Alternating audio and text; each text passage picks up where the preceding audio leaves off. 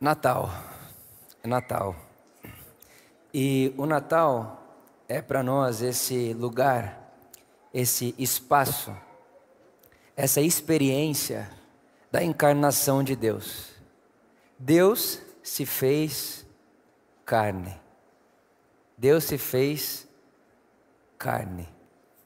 E eu sei que parece, a priori, que essa é só uma notícia bonita.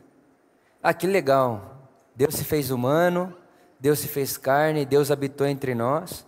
Mas é como se, em muitas das vezes, na prática mesmo, isso mudasse pouca coisa na nossa vida. E como se na prática da nossa fé, isso fosse só mais um detalhe. O que não é verdade. A encarnação de Jesus é um critério da fé cristã. Eu quero ler com você hoje o Evangelho no primeiro, na primeira epístola de João, Primeira Epístola de João, capítulo 4. Se você tiver com a sua Bíblia aí comigo, mas é primeira João, o capítulo de número 4. O apóstolo João diz: Amados, não creiam em qualquer espírito, mas examinem os espíritos para ver se eles procedem de Deus. Porque muitos falsos profetas têm saído pelo mundo. E vocês podem reconhecer o Espírito de Deus deste modo. Reparem, João vai criterizar. João vai dar para mim e para você o jeito, a forma. Qual é o critério do que é Espírito de Deus e o que não é Espírito de Deus? Ele diz: todo espírito que confessa que Jesus Cristo veio em carne procede de Deus. Mas todo espírito que não confessa Jesus não procede de Deus. E esse é o espírito do anticristo, acerca do qual vocês ouviram que está vindo e agora já está no mundo. O que João está dizendo para nós é que de Deus e do Espírito de Deus sempre vai aparecer no mundo a partir da lógica da encarnação de Jesus. Jesus feito carne, Deus feito carne. E isso é importante na época de João e também na nossa, porque há muitas pessoas e muitas espiritualidades que não encaram a encarnação de Jesus e todas as suas implicações como parte crucial da fé cristã. Então, João está dizendo para nós, Vitor, por amor, amados, amadas, tem um critério daquilo que é a favor de Deus. Porque há muitas outras falas, há, outra, há outras religiões, e na época de João havia ensinos que diziam, por exemplo, que Jesus era meio que um fantasma, um anjo, e que de maneira nenhuma Deus poderia ser feito carne, porque Deus é do mundo das ideias, e o mundo das ideias é perfeito, e o mundo da carne é imperfeito. Então, Deus perfeito e o mundo da carne imperfeito não podem se fundir. Era como se eles estivessem dizendo: se Deus, que é perfeito, se fez carne, ele se torna imperfeito. Porque era essa ideia grega, platônica, de que o mundo das ideias é o mundo da perfeição e o mundo da carne, o mundo do que é tocável, é o mundo imperfeito. Esse negócio de enxergar a, a, alma está presa no corpo. Tudo que é corpo, tudo que é matéria, é uma prisão para aquilo que é perfeito. Então, essa ideia já está lá em João, e essa ideia acaba vindo com a gente até hoje, inclusive nas nossas igrejas. A ideia de que o corpo vai ficar na terra e de que a alma vai ao céu e de que o espírito vai ao céu. É, essa ideia de salvação como sendo a, a, o corpo vai para a terra porque veio da terra, mas o espírito volta para Deus. O espírito vai para lá, um fantasma vai para o céu e o corpo fica lá enterrado. Então, essa é uma ideia que não só estava lá, mas como está aqui também no nosso tempo. E João está dizendo para a gente: há um critério no segmento de Jesus. E o critério é o confessar que Jesus se fez carne, que Deus encarnou. Os pais da igreja diriam que a encarnação de Jesus, o encarnar de Deus na pessoa de Jesus, é o fim da união de Deus com a sua criatura. É como se na encarnação de Jesus fosse finalizado a ideia de Deus, de fazer com que ser humano e Deus se tornem uma coisa só. E essa, inclusive, é a ideia e o projeto de Deus: fazer com que nós estejamos nele e ele em nós. O plano de Deus é a união. E na pessoa de Jesus, esse plano está em absoluto e em perfeito estado. Na encarnação de Jesus, Deus finaliza seu plano de unir o humano com o divino. Isso é a encarnação de Jesus. Só que essa realidade da encarnação, ela aconteceu a partir de um caminho. Não aconteceu do nada. Não surgiu do nada. Deus traçou um plano para que isso acontecesse. Deus fez um caminho para que isso acontecesse. E esse caminho que Deus fez para encarnar diz muito a respeito do caráter desse Deus e diz muito também a respeito do nosso caráter como humanidade, dizendo a respeito do como nós recepcionamos Deus no nosso mundo.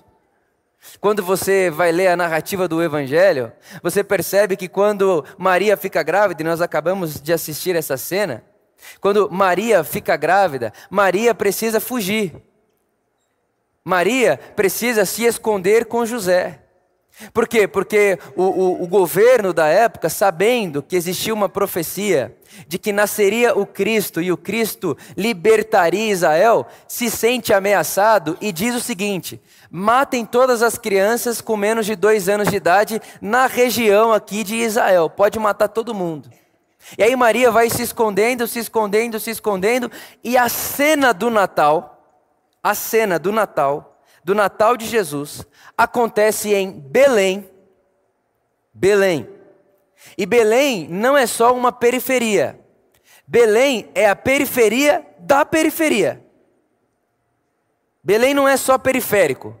Dentro da periferia tem uma outra periferia chamada Belém. É a periferia da periferia. Jesus nasce lá.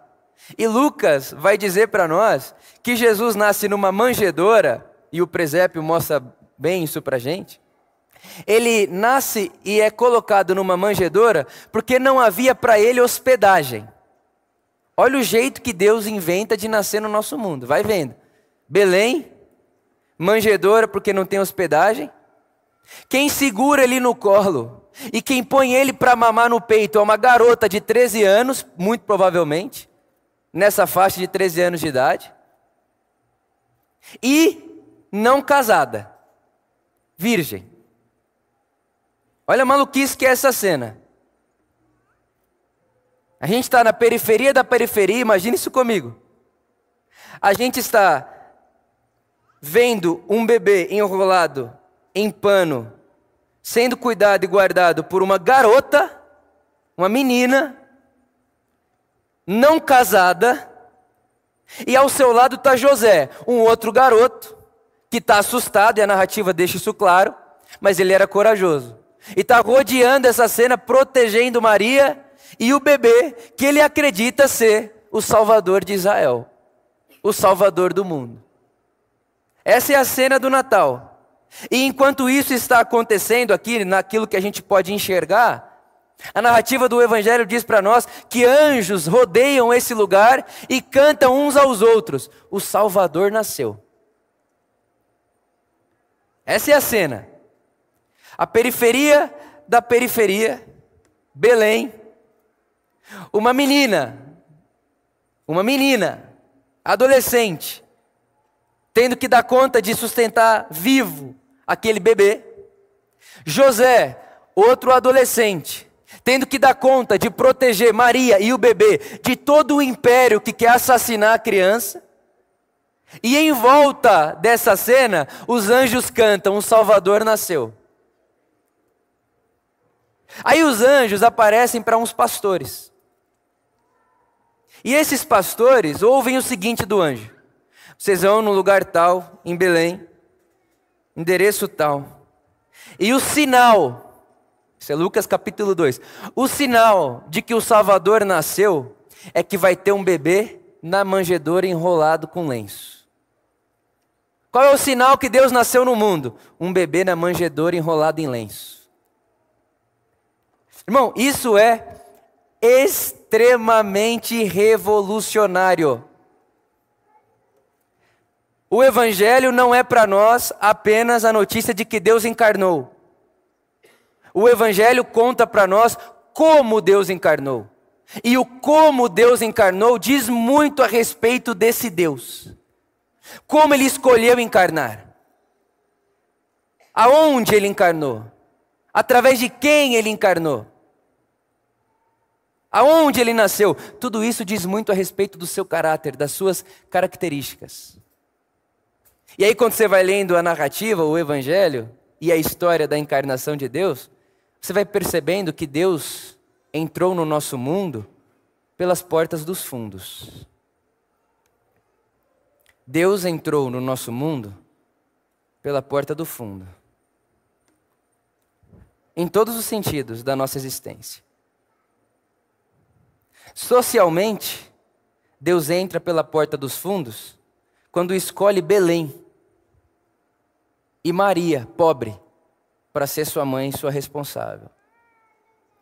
Jesus entra pela porta do fundo das nossas classes sociais, o pobre do pobre. Entrou pela porta do fundo na nossa identificação social. Na religião, Jesus entra pela porta do fundo quando uma garota virgem fica grávida e tem que dar luz a uma criança. Religiosamente, porta do fundo. Rebelde. É um, é um caminho de rebeldia à estrutura social e à estrutura religiosa organizada.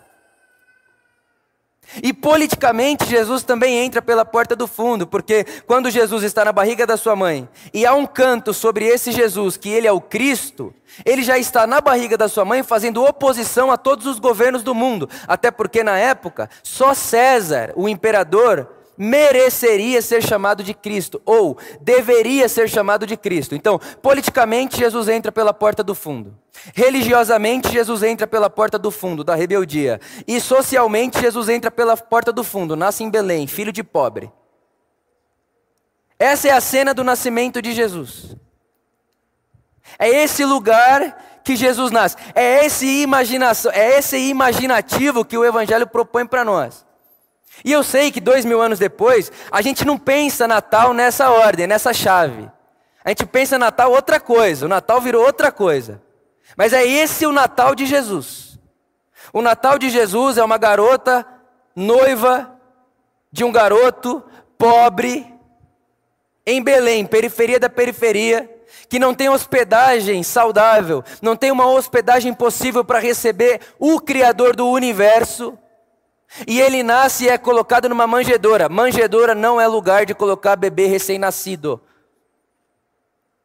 E aí, os anjos estão dizendo para os pastores: o sinal de que Deus nasceu no mundo é que Deus, em corpo na história humana, tem como seu primeiro lugar de visita a periferia da periferia e está dormindo na manjedoura, ou seja, não tem nem berço. Isso é o Natal de Jesus. E eu fico me perguntando no que, que ele se parece com o nosso, mas esse é o de Jesus. Natal de Jesus é esse. E olhar para o Natal de Jesus e perceber como Jesus entra pela porta do fundo é ao mesmo tempo angustiante, desesperador e alívio. Porque essa semana eu recebi uma foto nós estamos entregando as sacolinhas de Natal das crianças que a gente cuida durante o ano, das pessoas que a gente cuida durante o ano. Então, essa semana nós fomos entregar as sacolinhas de Natal das crianças que a gente cuida. E uma das casas, e eu não estava nessa casa, uma das casas tiraram uma foto e me mandaram a foto.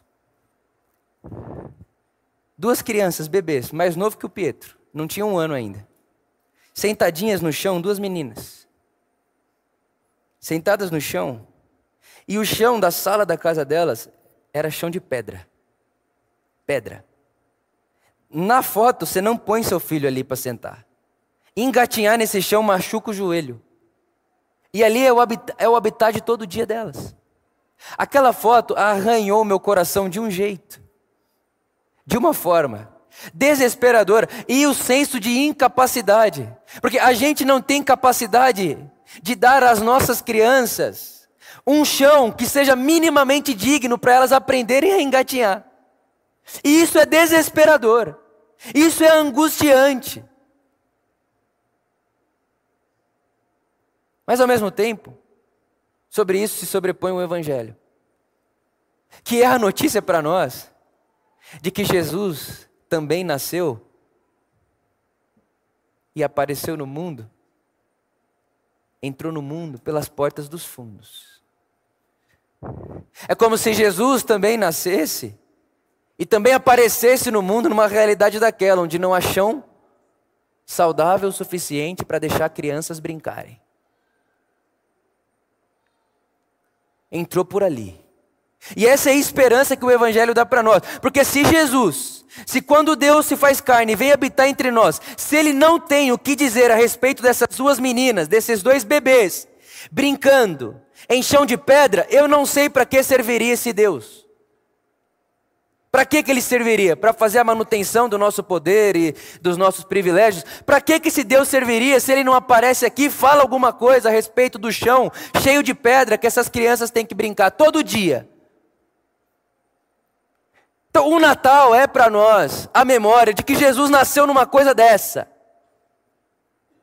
E que por ter nascido numa coisa parecida com essa, ele deixa para nós, a imagem do Natal deixa para nós, claro, transparente, como o sol do meio-dia, de que Deus não nos abandonou. E não só não nos abandonou, mas Deus está identificado em nossa condição humana. Deus podendo privar a si mesmo de muita coisa, Deus, podendo usar o seu poder para privar a si mesmo de algumas das condições humanas, é como se ele escolhesse nascer na pior das piores das condições humanas possíveis, para não só dizer para nós que não nos abandonou, mas para dizer para mim e para você que ele está junto e não só junto, mas identificado. Ele sabe o que é ser bebê e brincar em chão de pedra. É nessa hora que o Natal se sobrepõe como esperança. É nessa hora que o Natal se sobrepõe como uma realidade que transcende a nossa capacidade. Deus não nos abandonou. E não só não nos abandonou, mas Deus está identificado com a nossa condição de vulnerabilidade, de incapacidade muitas das vezes. Deus não nos abandona. E não só não nos abandona, mas também se identifica com a pobreza do mundo, com a condição de vulnerabilidade do mundo, com a nossa condição de vulnerabilidade, com a nossa situação, com, a nossa realidade de injustiça, de feiura e de maldade. Ele não se priva disso.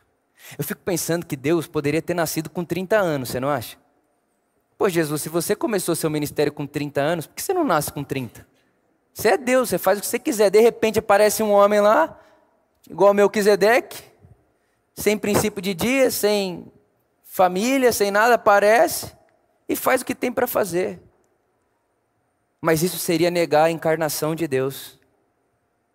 Isso seria negar o jeito de Deus encarnar no mundo. E o jeito de Deus encarnar no mundo conta para gente que Deus não nos abandonou, e não só não nos abandonou, mas se deixa identificar em nossas vulnerabilidades.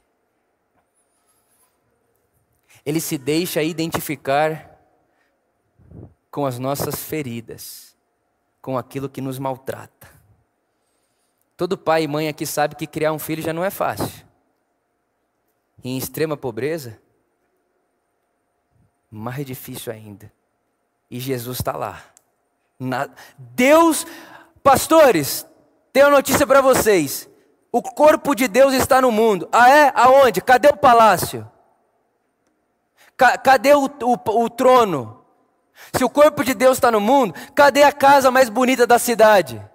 Aí os, aí os anjos olham para os pastores e dizem: então, você vai procurar a manjedoura num lugar que você vai perceber, inclusive, que foi um puxadinho que fizeram, porque não tinha hospedagem para Maria fazer o seu parto, para ter o seu parto, e Deus no mundo está agora enrolado em pano, cuidado por adolescente, com medo, insegura, mas com coragem e pedindo mamar no peito de uma adolescente virgem.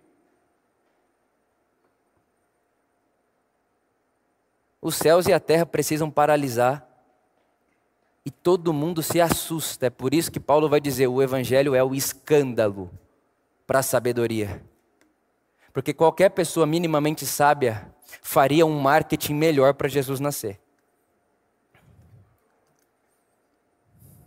organizaria um pouco melhor a chegada de Deus no mundo.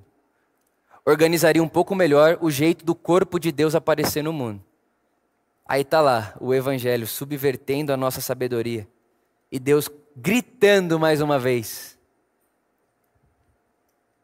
que usa os loucos para confundir os sábios.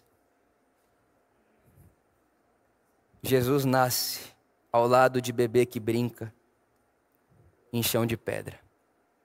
E isso é para nós a notícia de que ele não nos abandonou e que ele está identificado com a nossa trajetória. Uma outra realidade que essa cena do Natal conta para gente é o simples fato de Deus não precisar que tudo esteja bonito, organizado, arrumado para nascer. Deus nasce no meio de desorganização, falta de hospedagem, sujeira, bagunça e fedor. E aí essa imagem do Natal conta para mim o seguinte, é, Vitor, real. Se Deus pode nascer na manjedoura, ele também pode nascer em você. A imagem do Natal conta para mim de que Deus não tem medo de nascer numa sujeira como eu e como você. No nosso caos, na nossa desorganização, nas nossas complexidades, nos nossos paradoxos. Deus não tem medo de nascer aí. Deus não precisa estar o lugar não precisa estar bem preparado para que Deus nasça. O, a imagem do Natal está dizendo para a gente que primeiro ele nasce. Deixa nascer. Deixa ele aparecer. Deus tem seu jeito. Deus tem seu caminho.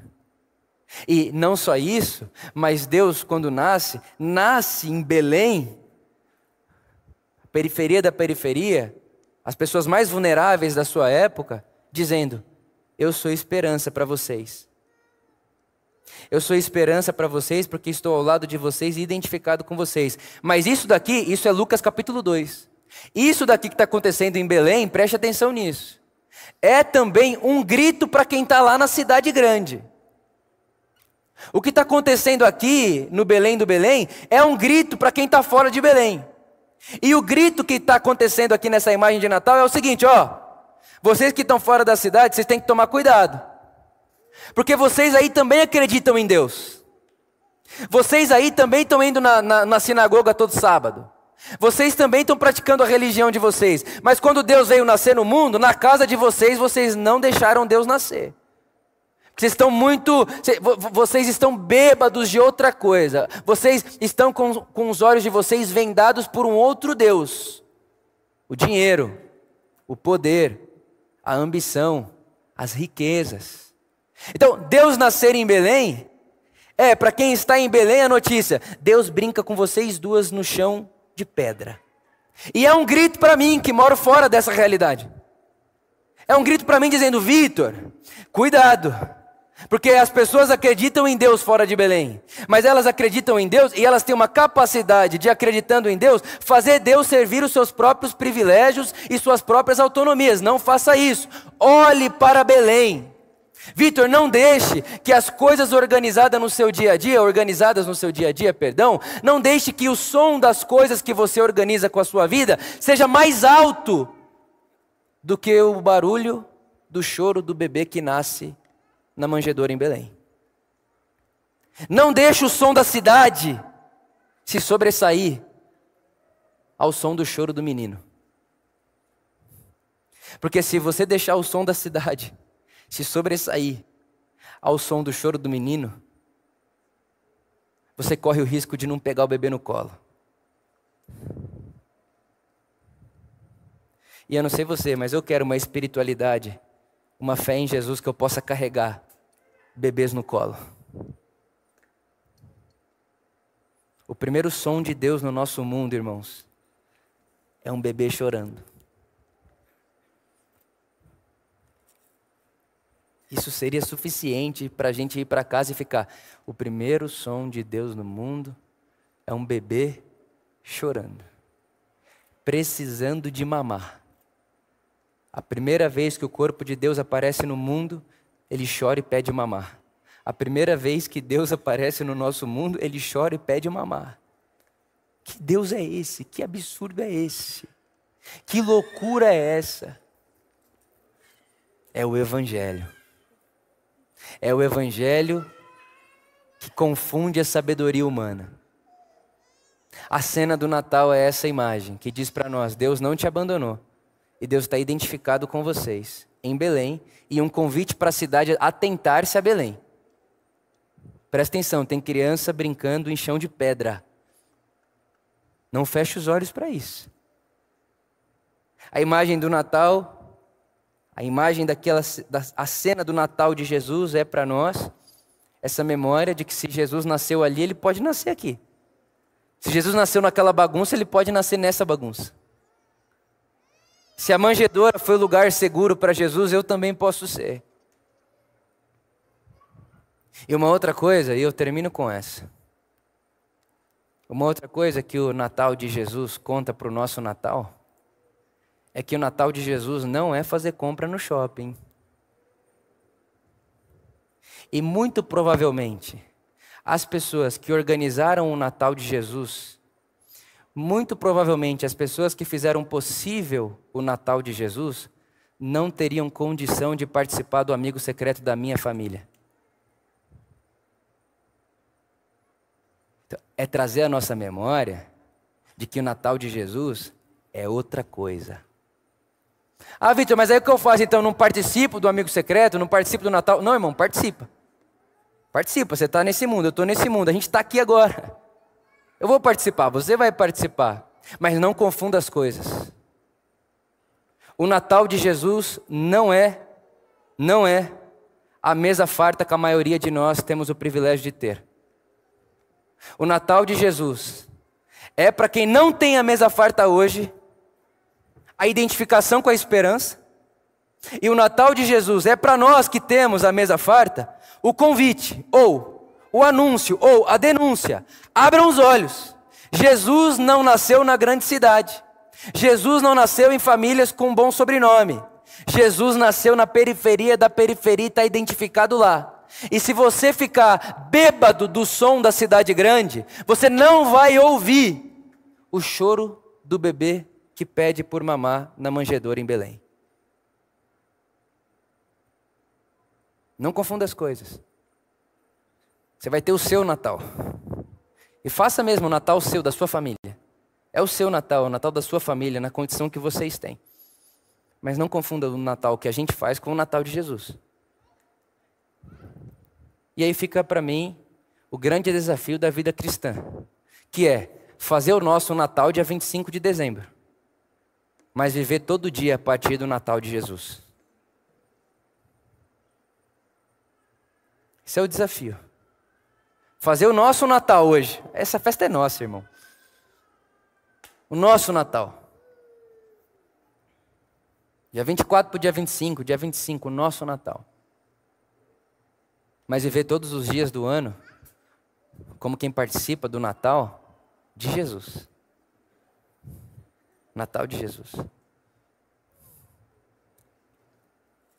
Hoje cedo eu terminei, enfim, de fazer tudo que eu tinha para fazer de manhã e liguei o celular. Abri o Instagram e logo assim, na, de cara, puff, no meu Instagram, era um vídeo de um pai gritando em, em cima do seu filho bebezinho que estava morto por conta da guerra. Eu comecei a chorar na hora. E a única palavra que vinha no meu coração é: Jesus, nasce de novo, por favor. Nasce de novo, continua nascendo, por favor. É insuportável a gente assistir cena como essa. E é insuportável saber que eu vou estar pregando o Evangelho hoje aqui em São Caetano do Sul. E no mesmo mundo, no mesmo planeta que eu, tem pai abraçando o filho bebê morto por conta de barulho de bomba. Eu não posso lidar com isso sozinho. Jesus nasce de novo. Nasce de novo. Volta, Jesus, salva a gente, faz alguma coisa. E sabe qual eu sinto ser a resposta de Jesus para nós? O Natal de Jesus. O jeito que Jesus escolheu nascer no mundo. E eu fico me perguntando, onde é que Jesus escolheria nascer se tivesse que nascer em 2023 no Brasil? Onde seria? Irmão, não seria no meu bairro. Isso é certeza.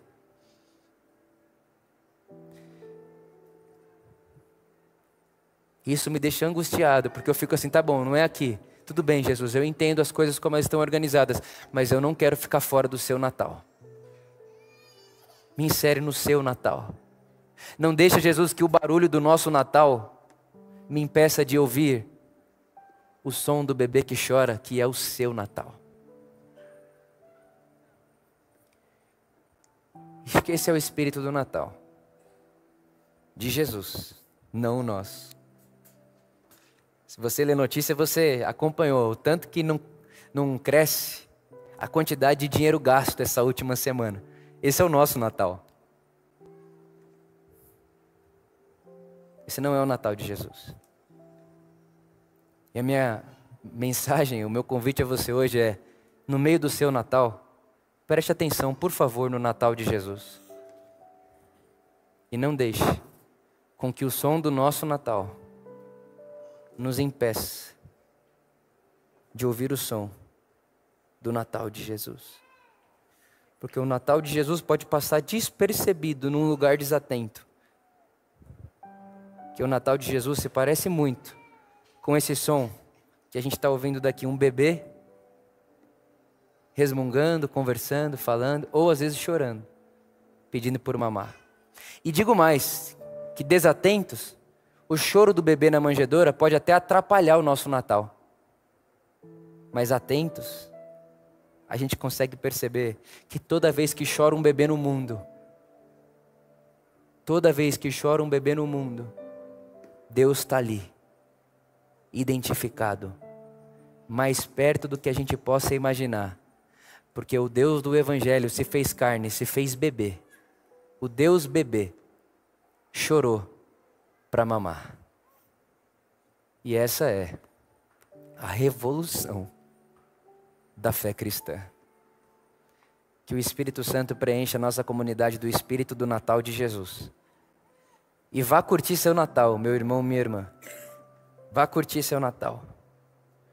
Mas não deixe que o som do seu Natal, em nome de Jesus, se sobreponha ao som do Natal de Jesus. Que seja assim. Feliz Natal por amor. Feliz Natal. Amém.